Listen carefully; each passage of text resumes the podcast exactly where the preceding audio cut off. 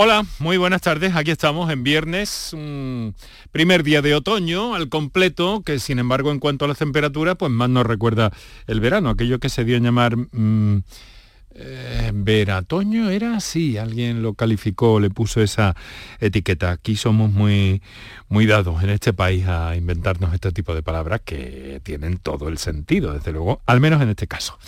Bueno, pues aquí estamos, dispuestos a hablar de salud. Los viernes nuestro recorrido es más reducido en cuanto a tiempo, llegamos hasta las seis y media, pero muy intenso en contenido, porque dedicamos el programa a hacernos eh, eh, y a contactar con profesionales que trabajan en la investigación, que trabajan en la innovación y como todos los viernes, también a repasar los titulares más significativos que ha eh, deparado la semana en el ámbito de la salud, la ciencia, la tecnología en definitiva relacionada con la salud. Así que buenas tardes y muchas gracias por estar a ese lado del aparato de radio.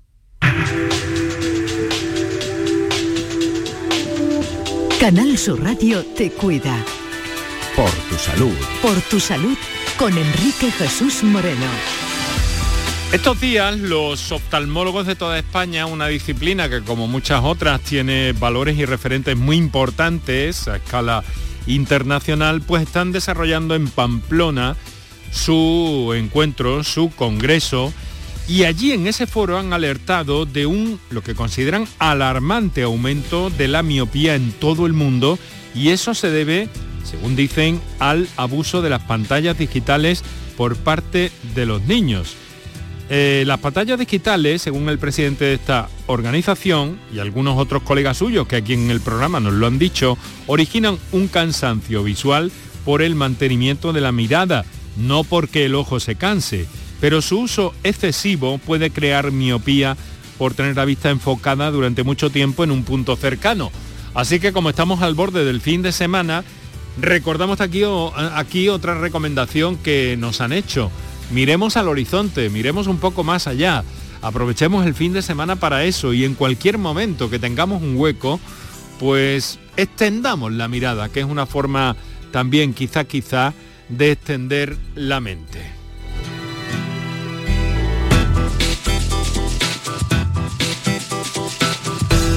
En un programa en el que no queremos dejar pasar por alto tampoco que mañana es el Día Mundial de la Investigación del Cáncer y la Asociación Española contra el Cáncer hace un llamamiento eh, para que todos los tumores, sobre todo los tumores más eh, raros o de baja prevalencia y supervivencia, se investiguen a fondo son estos los menos investigados y eso genera inequidad entre los pacientes de algún tipo de cánceres. Pues en fin, estamos en marcha, hoy verán por qué y verán a quién tenemos. Eh, hace mm, unos días que, eh, unas semanas mejor dicho, que el boletín de la Junta eh, publicaba el eh, nombramiento de Federico García García como director del Plan Estratégico Andaluz para el abordaje de las hepatitis virales. ¿Qué son las hepatitis virales? Es una de las, preguntas que vamos a hacer. La tarea de este plan es reducir la incidencia de esta enfermedad, disminuir la mortalidad. Eh, Federico García García, nuestro invitado, es responsable del Departamento de Bioquímica del Hospital clínico de Granada, del San Cecilio, del Clínico San Cecilio, como es conocido en la ciudad, y nos va a acompañar unos minutos, eso después de que repasemos, como siempre, todo lo que tiene que ver con la actualidad científica en materia de salud en los últimos días.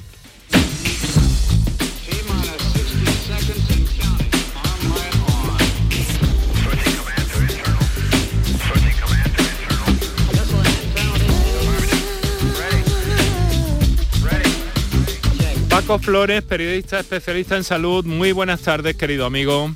Buenas tardes, Enrique. ¿Qué tal? ¿Cómo estás? Muy bien. Podría estar mejor en la playa de Mojácar, pero ¿Ah, sí?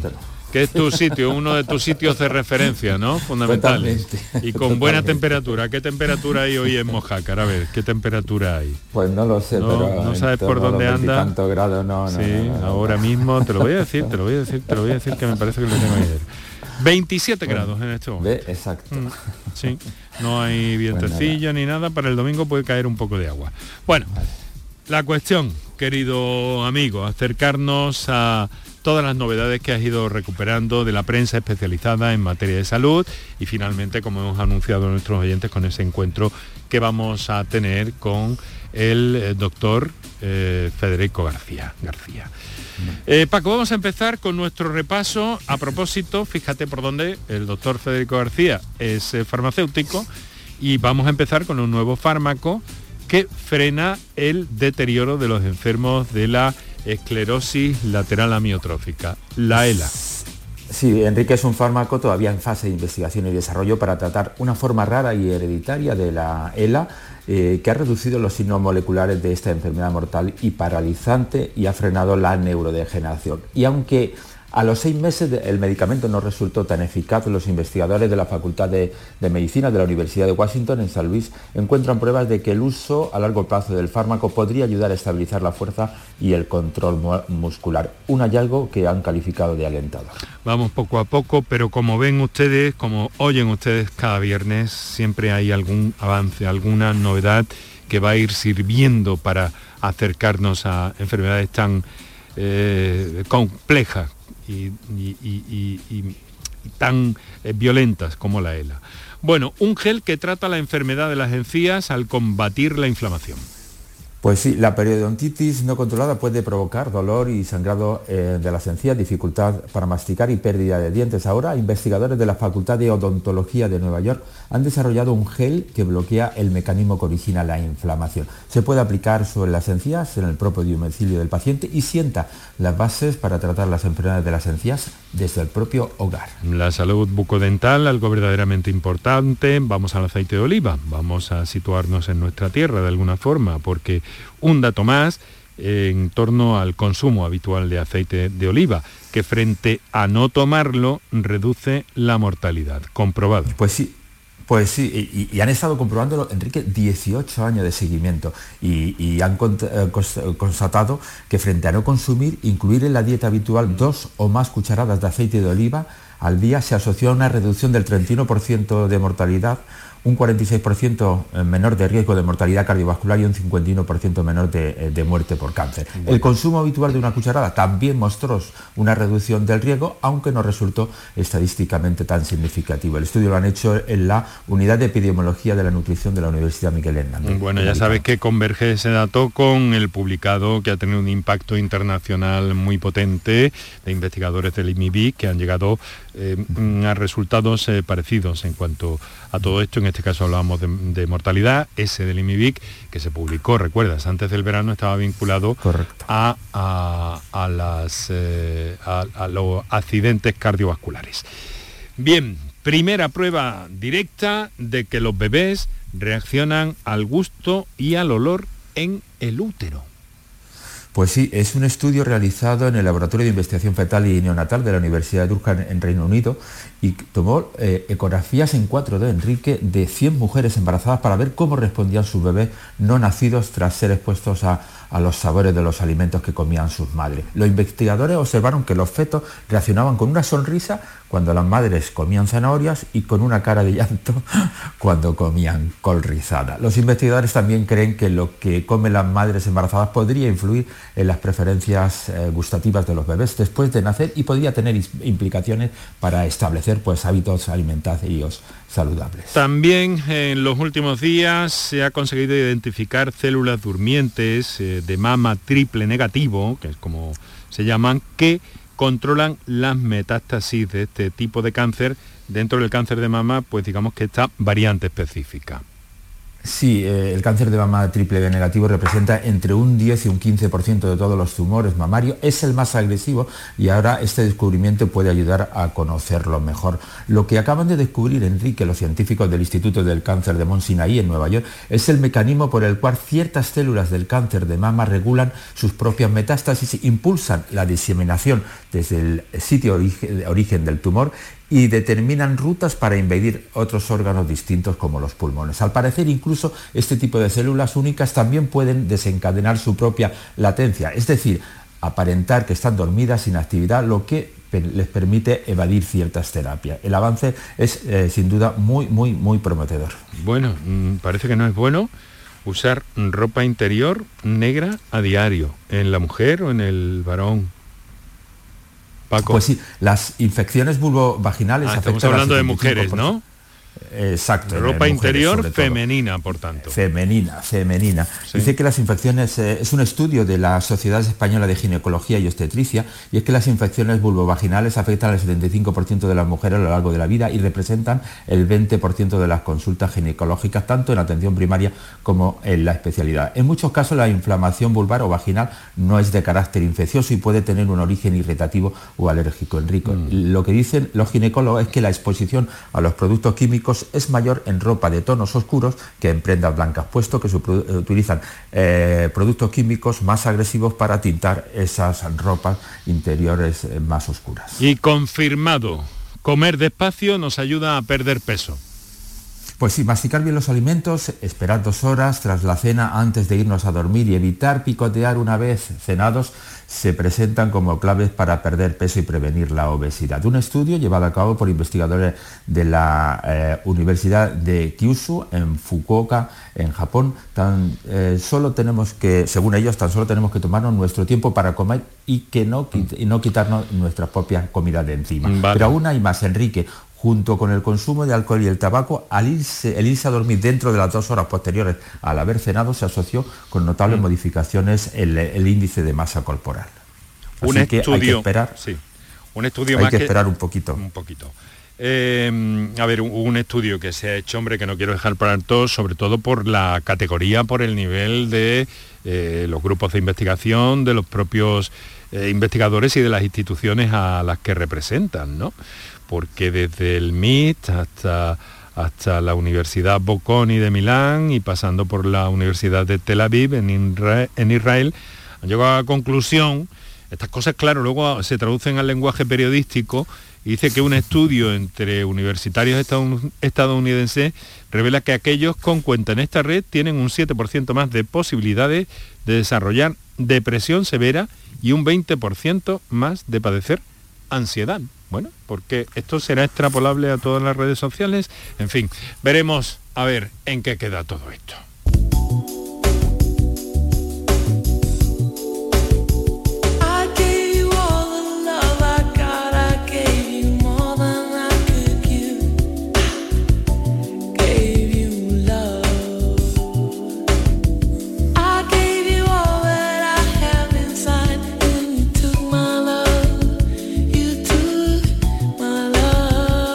Las 6 de la tarde, 18 minutos, estáis escuchando Canal Sur Radio. Esto es por tu salud y los viernes llegamos con el programa hasta las seis y media y lo dedicamos en un formato eh, distinto. Queremos conocer, eh, queremos saber eh, novedades que se producen en el ámbito de la investigación en Andalucía unas veces en el campo de la innovación, en nuestros hospitales, en nuestros centros de salud, la iniciativa de profesionales.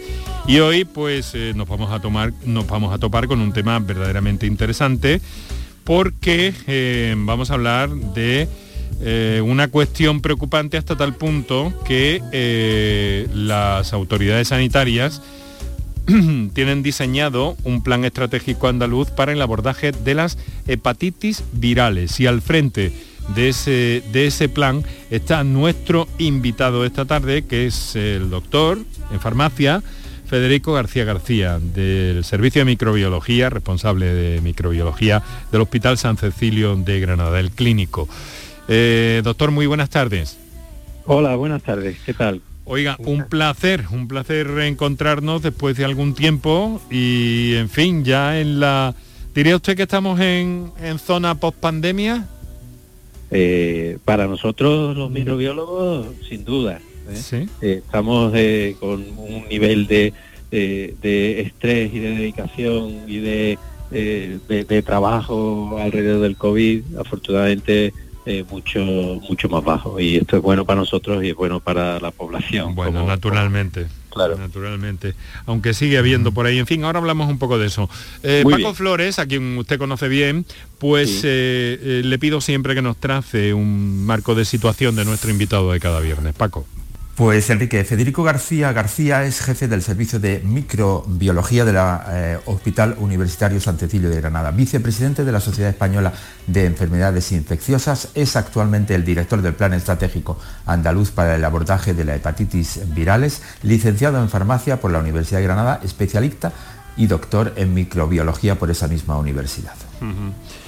En su tiempo, su paisano y poeta Federico García Lorca era eh, más conocido, más llamado como Federico García que como García Lorca, que vino un poco después, ¿verdad, doctor? Eh, y esto siempre inevitablemente nos llama, nos llama, la, nos llama la atención, ¿no? Esta eh, coincidencia, pero en fin, Federico Say y, y García también, pero en este caso, pues como responsable de este plan, lo primero que se me antoja mm, preguntarle porque creo que es eh, importante incidir un poco en eso que, acabo de anotar, ¿no? Eh, ¿Cómo vamos con, cómo diría usted que, vamos con, con, el COVID? Enhorabuena por, por, entrar a hablar sobre las hepatitis.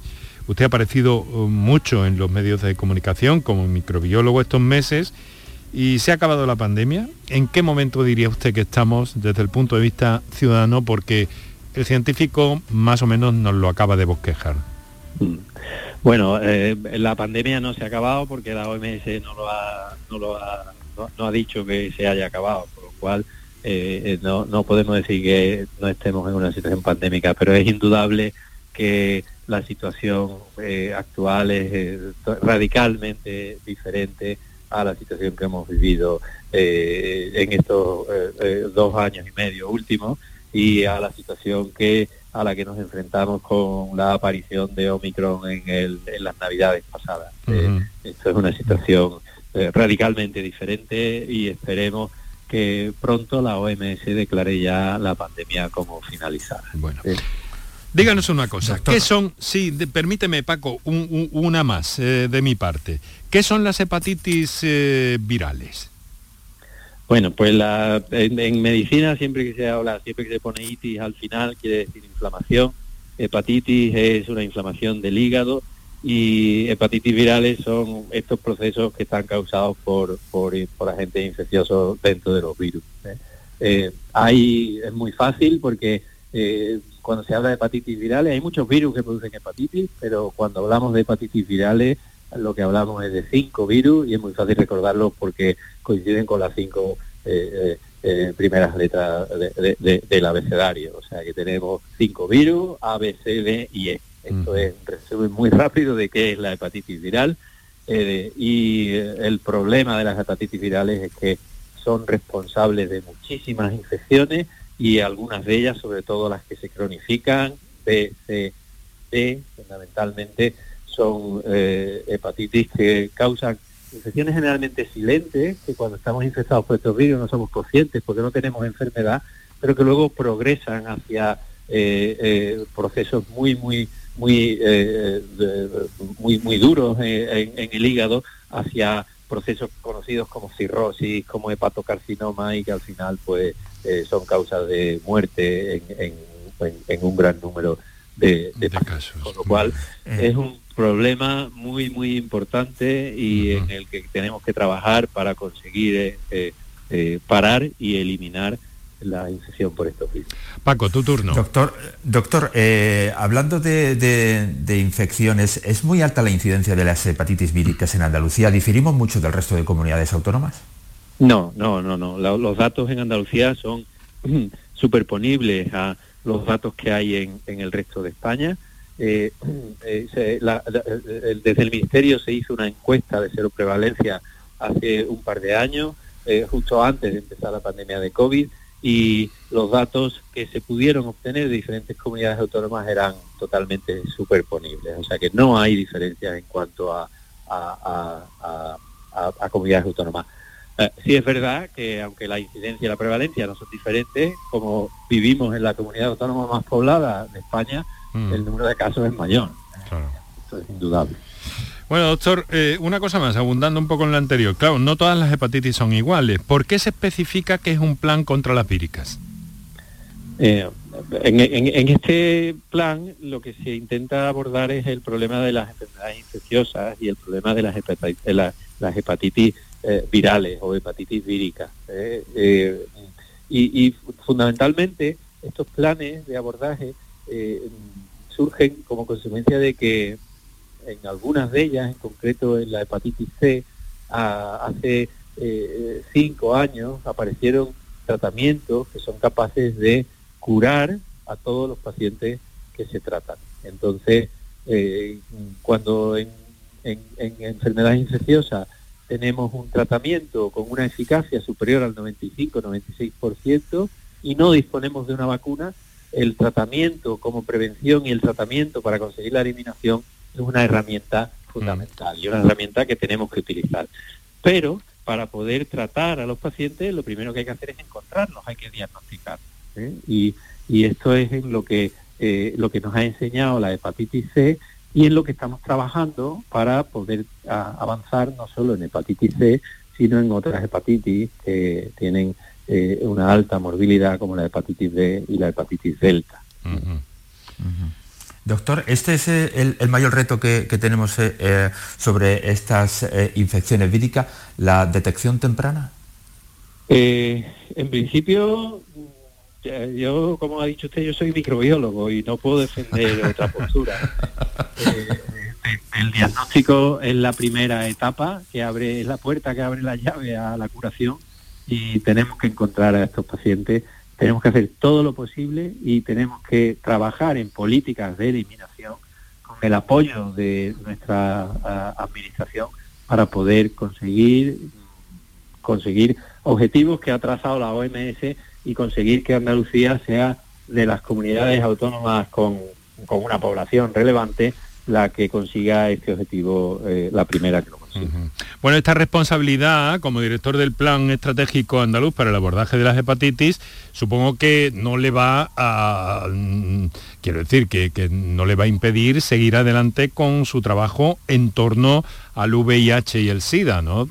Para nada, para nada. Son, eh, son infecciones que eh, que comparten muchos mecanismos de transmisión y son infecciones en las que trabajamos desde, desde microbiología y desde enfermedades infecciosas. Eh, tengo que decirle que hay un plan de VIH e ITS en Andalucía eh, que está liderado por el doctor de la Torre, un compañero infectólogo, y, y, que trabajamos codo con codo para conseguir las acciones que podamos implementar y que puedan ser acciones comunes para detectar pacientes infectados por hepatitis y por VIH, no cabe la menor duda que tenemos que trabajar y trabajamos de la mano. Mm, bueno, pues en las próximas semanas nos pondremos probablemente en contacto, doctor, si usted lo tiene a bien, para eh, seguir abundando en el problema que sigue siendo el VIH y el SIDA, a pesar de que ha habido logros también después del zarpazo que nos dio esta terrible, esta terrible enfermedad.